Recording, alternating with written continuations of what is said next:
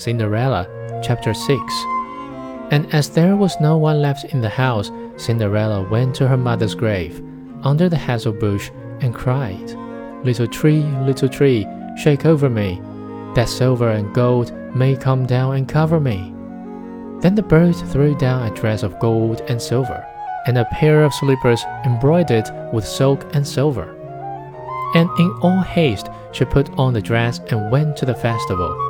But her stepmother and sisters did not know her, and thought she must be a foreign princess. She looked so beautiful in her golden dress. Of Cinderella they never thought at all, and supposed that she was sitting at home, arid picking the lentils out of the ashes.